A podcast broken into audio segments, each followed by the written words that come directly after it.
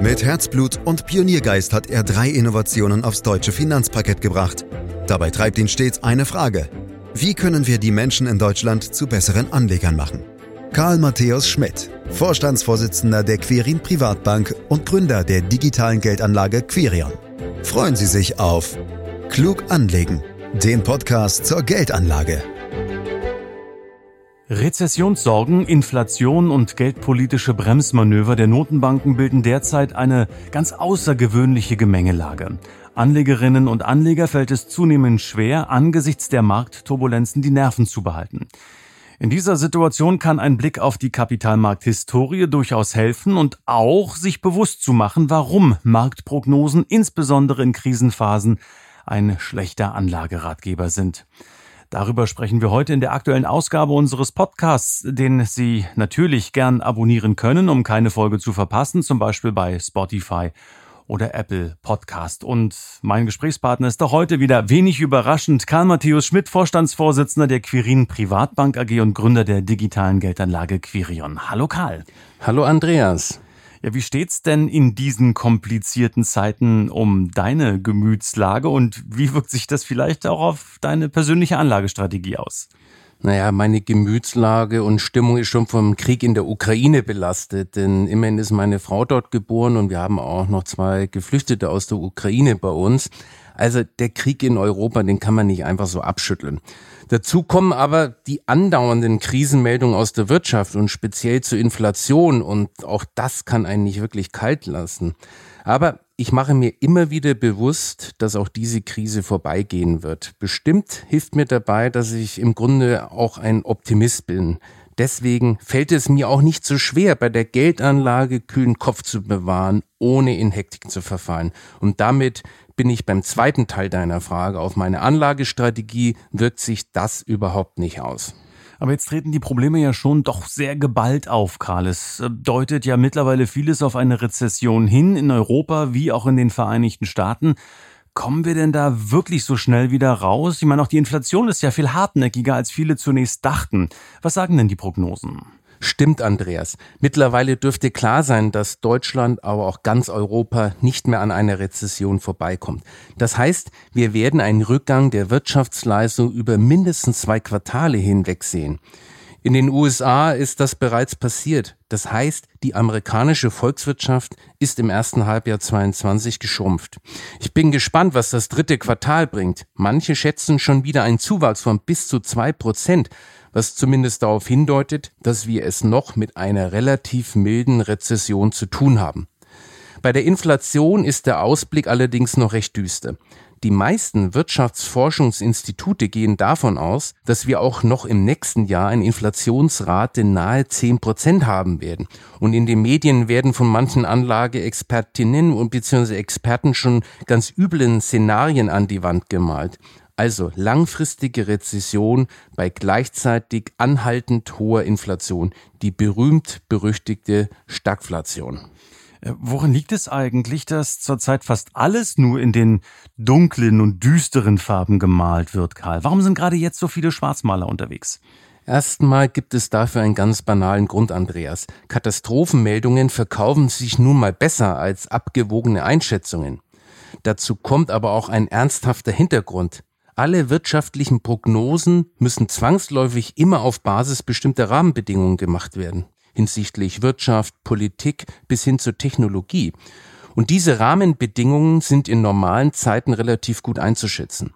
Aber in extrem unruhigen Zeiten wie aktuell bekommt man sie im Grunde überhaupt nicht in den Griff. Und deshalb werden sie dann oft als konstant unterstellt. Aber dass alles so bleibt, wie es gerade ist, ist nach meiner Erfahrung die unwahrscheinlichste Entwicklung. Für kurzfristige Prognosen ist die unterstellte Konstanz der Rahmenbedingungen meistens kein Problem. Langfristig führt das aber dazu, dass die aktuellen Entwicklungen auch über einen längeren Zeitraum hinweg einfach in die Zukunft fortgeschrieben werden. Und das ist gerade in turbulenten Zeiten besonders problematisch. Nimm als Beispiel nur mal die Inflationsrate, Andreas. Die lag im September in Deutschland bei 10 Prozent. Und wenn du nun in die Zeitungen schaust, gewinnst du auch den Eindruck, dass es fast schon ausgemacht ist, dass die Preise auch in den nächsten Jahren fast zweistellig steigen werden. Das ist aber definitiv nicht ausgemacht, so wie es nicht feststeht, dass Deutschland in einer schweren Rezession versinken muss, was ja auch oft suggeriert wird. Naja, Karl, aber so von ungefähr kommt es ja nicht wirklich. Also das ist noch nicht vorbei, dieses Krisenszenario, was du ja auch skizzierst. Ich will ja auch nichts hier beschönigen, Andreas. Die Lage ist natürlich sehr kritisch. Der Krieg ist noch in vollem Gange und die Energiepreise sind weiterhin enorm hoch. Nicht zu vergessen, dass die Lieferkettenproblematik immer noch nicht gelöst ist und in China und im Iran liegen schon die nächsten politischen Sprengsätze. Trotzdem muss man sich klar machen, dass eine einfache Fortschreibung der aktuellen Zahlen unterstellt, dass sich weder politisch noch technologisch noch ökonomisch etwas verändert. Eine Marktwirtschaft ist aber ein dynamisches und hochkomplexes System, das gerade darauf angelegt ist, sich auch an die widrigsten Umstände anpassen zu können. Und daher kann man doch nicht einfach davon ausgehen, dass alles in ehrfürchtiger Untätigkeit verharrt. Mit Blick auf die Inflation würde das bedeuten, dass die massiv erhöhten Preise überhaupt keine Anpassungen und Neuausrichtungen in der Wirtschaft anstoßen. Aber genau das findet doch permanent statt. Und je höher der Druck ist, in unserem Fall der Preisdruck, desto größer ist der Anpassungsdruck. Zum Beispiel durch Einsparungen, Effizienzsteigerung oder durch Ausweichen auf vergleichbare Produkte. Dadurch werden natürlich nicht von heute auf morgen alle Probleme gelöst, aber es werden eben Schritt für Schritt die negativen Folgen der Inflation so weit wie irgend möglich abgemildert. Und die technologischen Anpassungen sollte man auch nicht vergessen. Die sind zwar erfahrungsgemäß am schwersten zu prognostizieren, wirklich fundamentale Innovationen werden so gut wie nie im Vorfeld erkannt, aber schon morgen kann aus irgendeinem Labor ein Durchbruch gemeldet werden, sodass die Welt danach eine andere ist. Lass uns doch einfach mal träumen. Stell dir doch nur mal vor, was es für die Menschheit bedeuten würde, Wind- und Sonnenenergie fast ohne Verluste speichern zu können. Da springst du mir fast schon ein Stück jetzt weit zu weit weg, weil wir ja noch von den Krisenszenarien kamen, weil wir noch bei der Inflation sind und eben nicht nur bei, beim Thema Energie. Was machen denn jetzt die Notenbanken, um mal darauf zurückzukommen, ähm, mit Blick auf die Inflation? Der Spagat äh, zwischen der Bekämpfung der hohen Preise und auch der Rezessionsrisiken auf der anderen Seite ist doch eine extreme Herausforderung. Hier wird ja aktuell vor allem in den USA kräftig an der Zinsschraube gedreht. Lass mich an der Stelle noch einmal kurz betonen, dass egal was die EZB macht, dies keine Auswirkungen auf die unmittelbar vor uns liegende Preisentwicklung hat. Die EZB zum Beispiel rechnet mit einer Wirkungsverzögerung ihrer geldpolitischen Maßnahmen von circa 12 bis 18 Monaten. Dazu kommt, dass wir es aktuell ja mit einer Inflation zu tun haben, die auf der Angebotsseite entstanden ist, wegen der Lieferkettenprobleme und der Energie- und Agrarrohstoffknappheit. Und Angebotsstaus lösen sich ja nicht nur, weil die Notenbanken die Zinsen erhöhen. Bei einer nachfragebedingten Inflation, die zustande kommt, wenn die Konjunktur brummt, haben die Notenbanken einen direkteren Einfluss auf die Preise. Steigende Zinsen führen ja zu teuren Krediten und besseren Konditionen bei festverzinslichen Anlagen. Das kann Investitionen und den Konsum bremsen und im Gegenzug die Sparneigung erhöhen, was wiederum die Preise dämpft. Bei einer angebotsgetriebenen Inflation sind die Notenbanken zwar nicht machtlos, aber ihre Maßnahmen müssen anders beurteilt werden. Denn die sind dann vor allem daran ausgerichtet, die sogenannten Inflationserwartungen in Schach zu halten. Mit einer konsequenten Geldpolitik und vor allem einer geschickten Kommunikation kann sie diese Erwartungen tatsächlich innerhalb eines gewissen Rahmens kontrollieren. Und das ist enorm wichtig, weil Inflationserwartungen dazu führen können, dass sich der Gedanke permanent stark steigender Preise in der Gesellschaft festsetzt. Und dann fließt das auch stark in die Entscheidung des täglichen Lebens ein, zum Beispiel in Form von Hamsterkäufen und extremen Lohnforderungen. Und das würde dann natürlich die Inflationsrate auf Dauer hochhalten. Bisher aber gelingt es den Notenbanken noch sehr gut, die Erwartungen zu kontrollieren. Das kann man anhand bestimmter Anleihepreise am Kapitalmarkt ganz konkret messen. Und da zeigt sich derzeit, dass Anlegerinnen und Anleger momentan auf längere Sicht mit Inflationsraten von zwei bis drei Prozent rechnen, also weit unterhalb der aktuellen Rate. Zum Spagat der Zentralbanken zwischen Inflationsbekämpfung einerseits und Rezessionsrisiken andererseits hast du jetzt aber, glaube ich, noch nichts gesagt. Hä? Wie sieht's jetzt speziell damit aus? Ja, da hast du recht, Andreas. Das ist vor allem aktuell ein großes Problem, denn das sind die Zentralbanken nicht mehr so gewohnt. In den letzten Jahrzehnten hatten sie, wenn überhaupt, vor allem mit einer sogenannten nachfrageinduzierten Inflation zu tun. Das heißt mit einer Inflation, die durch eine überschießende Nachfrage ausgelöst wird. Und da ist der Konflikt nicht so problematisch, denn da brummt die Konjunktur ja. Wenn Kredite teurer werden, macht das in einer solchen Situation nicht so viel aus. Bei einer Angebotsinflation wie gerade, wenn die Wirtschaft ohnehin schon wackelig ist, kann das den Negativtrend aber nochmal verstärken. Deswegen ist das zurzeit ein besonderer Balanceakt für die Notenbanken. Ich bin aber optimistisch, dass sie das schaffen und vor allem auch wieder auf die Zinsbremse treten, wenn die Wirtschaft zu sehr belastet wird. In den USA hat die Fed ja sogar ein ausdrückliches Mandat, dass sich die Geldpolitik auch an der wirtschaftlichen Entwicklung ausrichten sollte. Ähm, und was sollten die Anlegerinnen und Anleger jetzt tun? Ich meine, die Situation ist und bleibt angespannt und viele fragen sich, bleibe ich am Rand stehen, gehe ich rauf aufs Spielfeld, wie gehe ich jetzt mit diesen ganzen Dingen um? Es gibt Lebensweisheiten, die mögen die meisten Anlegerinnen und Anleger nicht besonders. Ich übrigens auch nicht, Andreas. Geduld ist eine Tugend, ist eine davon. Das hat ja immer was von Passivität und das entspricht so gar nicht mein Naturell. Wer mich kennt, der weiß, dass ich aktiv sein will und was bewegen möchte und selten herumsitze.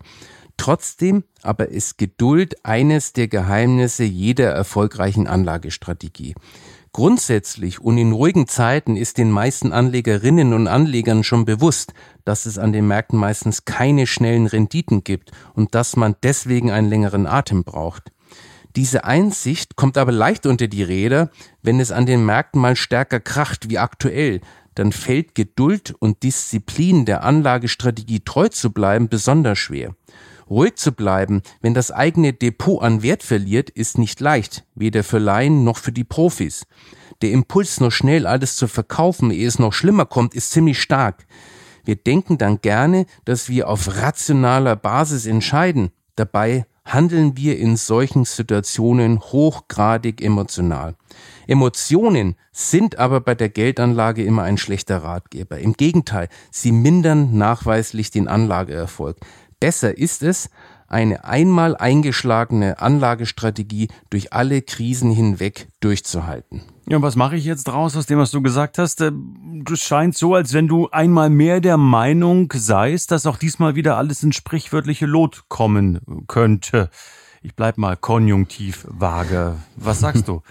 ja, davon bin ich fest überzeugt, in welcher Form auch immer. Denk an die häufig unterschätzten Anpassungsprozesse. Du darfst mich aber auch nicht falsch verstehen, Andreas. Wir werden nie einen Zustand erreichen, in dem alle sagen, jetzt ist alles in Ordnung und nun können wir wieder in Ruhe und ohne Sorge investieren. So einen Zustand gibt es nicht und hat es auch nie gegeben. Denn irgendwas ist immer nicht in Ordnung und kann Grund sein, sich Sorgen zu machen. Das kommt einem nur in der Rückschau so vor, weil da ohnehin meistens alles in rosigen Farben gemalt wird.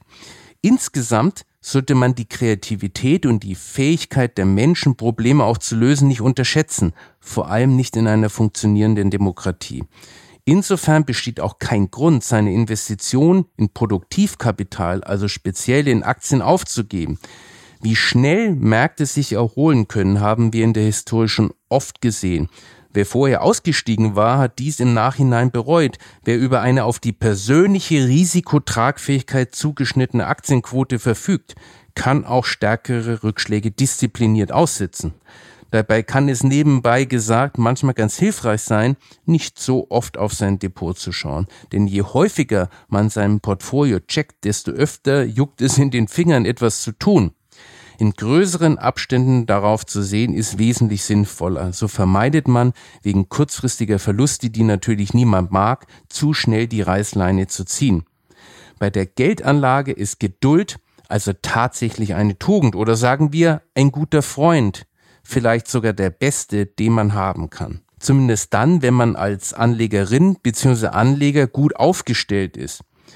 Ich bin jetzt seit über 30 Jahren in Sachen Aktien- und Geldanlage unterwegs. Bei allen Veränderungen, die ich dabei erlebt habe, hat sich eines immer wieder gezeigt. Mit Aktien werden langfristig die besten Renditen erzielt. Alles, was man dazu braucht, ist Geduld und Disziplin, seine Aktienstrategie durchzuhalten. Also dein Resümee an der Beteiligung an weltweiten Unternehmen als renditestarke Anlage führt kein Weg vorbei? Richtig, Andreas, weil letztlich jeder Wohlstand in Unternehmen geschaffen wird. Vor allem in den letzten 300 Jahren hat die Menschheit durch Forschung und Entwicklung ein unglaubliches Wohlstandsniveau erreicht. Und dieser Prozess wird sich fortsetzen. Deswegen spreche ich ja auch andauernd von Produktivkapital, denn nur hier arbeitet das angelegte Geld wirklich und die Anlegerinnen und Anleger werden langfristig für die eingegangenen unternehmerischen Risiken entlohnt. Aktieninvestorinnen und Investoren sind also Kleinstunternehmer und darum können auch am Aktienmarkt die höchsten Renditen erzielt werden. Mhm. Und äh, noch eine aller, allerletzte Frage zum Abschluss. Wo verlierst du denn im Privatleben am schnellsten die Geduld, Karl? Oh, die Frage ist aber gemein, Andreas. also gespannt. wenn der Drucker nicht geht, wenn der Rechner nicht geht, dann ach, oder wenn ich so wie diese Woche lange im Stau stehe, dann kann ich schon mal die Geduld verlieren. Und äh, ist es dann besser, nicht in deiner Nähe zu sein? also nach einer gewissen Zeit im Stau ist es besser, ja. Gut, also wissen wir, was wir nicht machen sollten mit Karl Matthäus Schmidt im Stau stehen. Und eins habe ich auch mitgenommen aus diesem Podcast. Geduld ist eine Tugend oder sagen wir ein guter Freund, vielleicht sogar der beste, den man haben kann. Das äh, ist dieser Podcast zum Thema Geduld bei Geldanlage und vor allen Dingen natürlich auch nicht immer ins Portfolio schauen. Das sind so Dinge, die man lernen muss und im Laufe von Jahren und Jahrzehnten hoffentlich auch lernen kann. Dankeschön. Karl, dieser Podcast, auch der erscheint an einem Freitag, so wie alle anderen vorher und nachher auch. Sie können ihn oder uns direkt abonnieren, um keine Folge zu verpassen. Sie können uns schreiben unter podcast.quirinprivatbank.de und Themen vorschlagen, Fragen stellen. Sie können sich weitere Infos beschaffen unter www.quirinprivatbank.de und Sie können natürlich nächste Woche wieder einschalten am Freitag, wenn wir wieder ein spannendes Thema ausgegraben haben. Danke hier und heute fürs Lauschen. Das war Klug anlegen. Der Podcast zur Geldanlage der Quirin Privatbank mit dem Vorstandsvorsitzenden Karl Matthäus Schmidt. Wir freuen uns über Ihre Rückmeldungen und Themenwünsche, die Sie uns gerne an podcast.querinprivatbank.de senden können. Die Quirin Privatbank steht für echte Unabhängigkeit, da sie auf Provisionen und hauseigene Produkte verzichtet. Das innovative Anlagekonzept Marktmeinung Wissen beruht auf bewährten Erkenntnissen der Finanzmarktforschung und investiert frei von Prognosen in den weltweiten Kapitalmarkt. Die Bank unterstützt interessierte Anleger bei der Altersvorsorge und dem langfristigen Vermögensaufbau. Mehr Informationen erhalten Sie unter querinprivatbank.de.